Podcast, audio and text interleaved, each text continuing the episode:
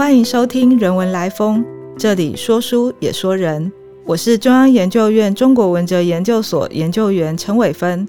今天想和大家分享物语中蕴含的声音和可能的表达形态，以及物语的文学性与哲学性。我想，物语可能是一个多数人不陌生的词汇。除了鼎鼎有名的《源氏物语》外，较为中文学界所知的文学作品还有《竹取物语》《伊势物语》等等。到了近现代，物语的应用更广泛多元，跨出古典文学的范畴。不仅漫画、动画、互动游戏常以此取名，也常见青春物语、爱情物语、色彩物语、流行音乐物语，甚至证券交易法物语、阿里山物语、铁道物语、星座物语、求职物语、猫物语等等。将物语和其他主语复合，或者如物语日本史。将物语直接当作动词的使用方式。物语，它貌似汉语词，目前的中文语境里，它成了作为名词的故事，或作为动词的述说说故事。不过，它最初是日本人创作的造语，日文是 monogatari。那么，追本溯源，物是具象的什么事物吗？的意思是对谁说什么话吗？从前人尝试以物语来叙说的内涵，与现代人有什么不同呢？而古往今来，物语蕴含的声音形态，想表达的情志，又是什么呢？如果由词典的定义来细究这个词，就会发现当代用法与原意的距离。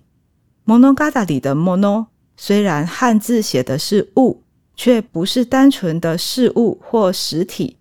民俗学家折口信夫说，这个物指的是灵，像神位阶较低的各种精灵。至于 gada 里，来自动词说卡达鲁，确实是叙述、述说的意思。两者结合起来摩农嘎达里是针对有灵性的事物，以说的方式来叙述。而就文学作品而言，就是以作者想象和见闻为基础，透过说的方式来创作的散文作品，因此多少都存在着传奇、非现实的性质。包括平安时期的《竹取物语》《伊势物语》等和歌物语，以及兼昌时代的《尼古物语》。这儿还有一点耐人寻味的是，日文的“语”卡达鲁与欺骗的“骗”卡达鲁同音，因此所谓物语。原本不是对事实的陈述，而是带有虚构成分的叙事。此外，心理学家和和准雄主张，除了传统上将有灵性之物视为客体，由别人叙说即 mono o kadaru 之外，有灵性之物也可以是主体。物语若理解为 monoga kadaru，就可以是有灵性的事物在叙说。这个观点未必得到所有日本文学研究者的认同，但是哲学家野加启一表达了类似的观点。他认为物语具备两义性，既可以是静态的名词概念，被叙述的东西或故事，也可以是具备动态功能的概念，叙述行为或实践。他还进一步强调，我自己的物语论。乃是基于作为功能概念或行动概念的 monogatari，也可以说是物语行为。他一九九六年的著作《物语的哲学》（monogatari no tetsugaku） 探究了不同于官方的大叙事，而是跳脱意识形态的，来自于经验传承，也就是作为小叙事的历史。他希望强调物语作为动词的一面。二零零五年增补此书时，一度打算稍微更动书名，但最后因避免新旧两版书名造成读者疑惑混乱而作罢。如此，我们看到物语作为名词和作为动词的用法，以及物语的语在文学里包含着虚构的成分，在哲学论述里却可以强调行动与实践。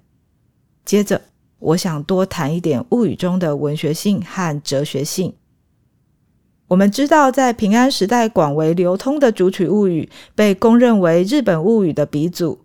他是叙述一位制作竹器营生的老先生，有一天发现竹子的一节闪闪发光，里头有三寸大小的女娃，于是带回家和太太一同小心翼翼的呵护养育她。这位女娃正是《竹取物语》的主角辉夜姬，并非凡人，成长的异常迅速，成为一位远近驰名的大美女。《竹取物语》以“清 ”（Kiola） 这个字来形容辉夜姬的美，是无垢的意思，也可以理解为是一种让人无法轻易靠近的冷冰冰的美艳感。当时出现了五位贵公子竞相向他求婚，于是他提出难题：如果有人能办到，才会允诺婚事。最后不仅没有人能办得到，连天皇都出来向他求婚，甚至派出两千人的军队想阻止他回到天上，终究没有成功，他还是升天了。这里透露出美与永恒，如同鱼与熊掌的思维。故事的走向也截然不同于迪士尼式的王子与公主过着幸福快乐的日子，这影响着后来日本文学作品对结尾的安排。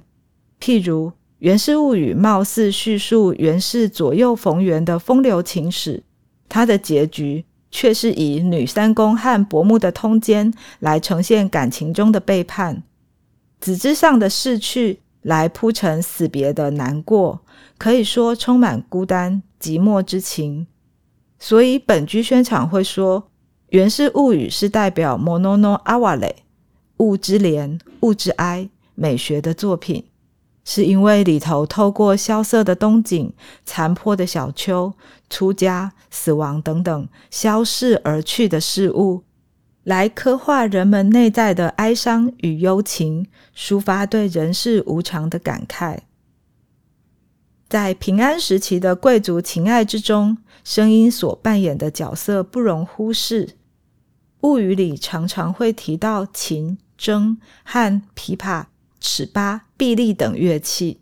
比方说，《与金宝物语》描述清源藤原家有个充满传奇的灵琴，这是清源俊因遭遇海难而漂流到波斯国之后带回的。灵琴和弹奏的技巧象征透过声音与异世界产生连结，而灵琴一代传一代，除了支撑王权的传承，也象征灵魂的传承。前面提到哲学家野加启一的著作《物语的哲学》，这本书是他企图弥补理论与实践、文学与历史、现象学与分析科学间的鸿沟的学术尝试。野加起一认为，人是物语动物，或说是渴望说故事的动物。人们以物语来表示自己体验或从他人那里听来的事件，透过这样一种最原初的语言行为来整理各种的复杂经验，进一步与他人沟通分享。人并不是全知全能的神。只能在有限的时间和空间秩序中见闻、倾听、理解事物，但见闻过、倾听过的事物还可能被遗忘，沉淀在意识的下层。我们运用记忆的线索，试图令这些遗忘的事物苏醒的时候，已经无法让知觉现场中所见闻和倾听的事物完整无缺的再现了。不管是有意或无意。记忆这个机制原本就会透过这个人的视角去取舍资讯，筛选出那些自认为值得传承或有意义的事件。人们透过记忆而建构的事物，会在一定的语境中重新配置，也会随着时间序列重新安排，成为某种所谓的世界和历史。野加的这个观点。可以说蕴含着把哲学由纸上谈兵延伸为实践和行动的态度。他不仅深思哲学理论，也进行哲学实践。他并不讳言，这是受到日本民俗学之父柳田国男的影响所及。他在《物语的哲学》第一章，就是透过柳田国男的《原野物语》来讨论被记录下来的口传记忆如何重现东北深山居民们的伦理思想，而物语又如何生动地具象了说故事者和听故事者之间的动态关系。他的进驻哈扎马诺特兹嘎古可译为间隙的哲学，也引用了柳田国男的观点来说明哈扎马，也就是间隙的含义。日本人一般把哈扎马理解为两座山之间的低线地带，或说受到两山包夹的峡谷。柳田国男却认为哈扎马是源自爱奴语的同音词，是谷底的湿地的意思。他说，明治时期，现代日本的祖先侵入了爱奴族人的生活空间，占有了谷底湿地，开垦田地并住下来。此后，两个族群曾有冲突，却长期的共处共生了下来。野家起一引申了柳田国男这个观点，主张哈扎玛是连接山与山之间的通路，或者是在对立之中共存的意思。当处身于哈扎玛的境地之际，我们不用急着选边站，而需思虑如何开辟通路，编织新的可能性。野家起一出生于东北地区。他回忆三一一东日本大地震时曾说：“我从来没想到过自己曾处身于东日本大地震与福岛核电厂事故这样的危险中。自宅附近全毁，有人的家被海啸冲走。对我来说，哈扎妈就像是穷地。所谓的穷地，意境于中文的绝境。”野家说。面临困穷绝境，他想起了美国诗人奥登的诗《Deep Before You Look》。诗里说：“道路虽短又崎岖，也许由这看来不甚险峻。你是可以观望，但你总是要跳的。”这首诗激发了他进行哲学上的延伸，主张哲学原本是一种看 （look），若面临危机，则需要跳。leap，在看与跳之间的哈扎玛，仿佛不同的哲学活动，不只是静态的关照，也是动态的实践。在他笔下，物语从文学和民俗学跳跃到哲学，不仅是言，也是行。他眼见大地震之后，许多灾民痛失亲人挚友，提出了物语再建构的重要性。